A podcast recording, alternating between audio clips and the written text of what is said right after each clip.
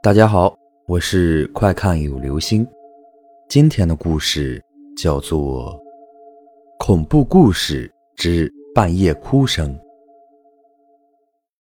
农忙时节的一天夜里，外面很寂静，月光皎洁，连狗叫声都听不到。忙活了一天的人们都在熟睡，一切都是那么美好的样子。忽然，从远处传来隐隐约约女人的哭泣声，并且时大时小。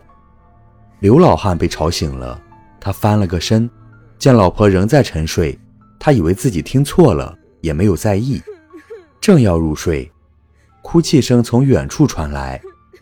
刘老汉一阵烦躁，翻身起来，嘴里嘀咕着：“大半夜的，谁在那儿哭？吵死人了！你管那么多干啥？”睡吧，老伴儿睁开眼看了看他，听声音离咱们村不远，应该不是外人，我去看看。刘老汉拉亮了灯，在桌子上找手电筒，出了大门，他判断着声音是在村子的东头，便深一脚浅一脚地走过去。声音越来越近，刘老汉开始有点不自在了，毕竟是下半夜啊。走到声音的不远处，在手电筒的亮光下，看到一棵大树下蹲着个女孩，衣服还很眼熟。是谁在那儿？大半夜的哭个屁啊！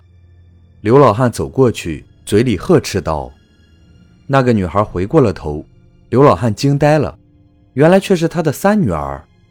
你跑这里干啥，三妮儿？刘老汉过去把女儿拉起来，到底是咋回事啊？是二伯啊，俺是美杏啊。三妮子看着他说着：“你来的正好，俺找不到回家的路了。”啊，你说的是啥傻话？我是你爹。刘老汉一愣，因为面前的虽然是女儿，声音却完全不一样。赶快跟我回家！我不是你闺女，我是村西的美杏，你不认识俺了？三妮子又说：“二伯，你快送我回家吧。”刘老汉心里一阵寒，因为从声音来看，确实像村西头的美杏。美杏在一个月前不知道为什么投河轻生了，听人说可能是对父母介绍的对象不乐意。想到这，刘老汉浑身起了一层鸡皮疙瘩。大半夜的，别瞎说！刘老汉壮着胆子去拉女儿：“跟我回去。”这时候，不远处亮着灯光走过来几个人，细看是老伴和村里的几个人，而三妮子一下子晕了过去，躺在了地上。第二天，刘老汉三女儿被鬼上身的事情传开了，他女儿三妮子却一直处在昏睡当中。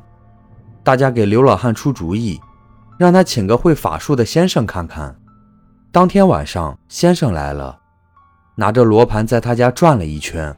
然后对刘老汉说：“确实是鬼上身啊！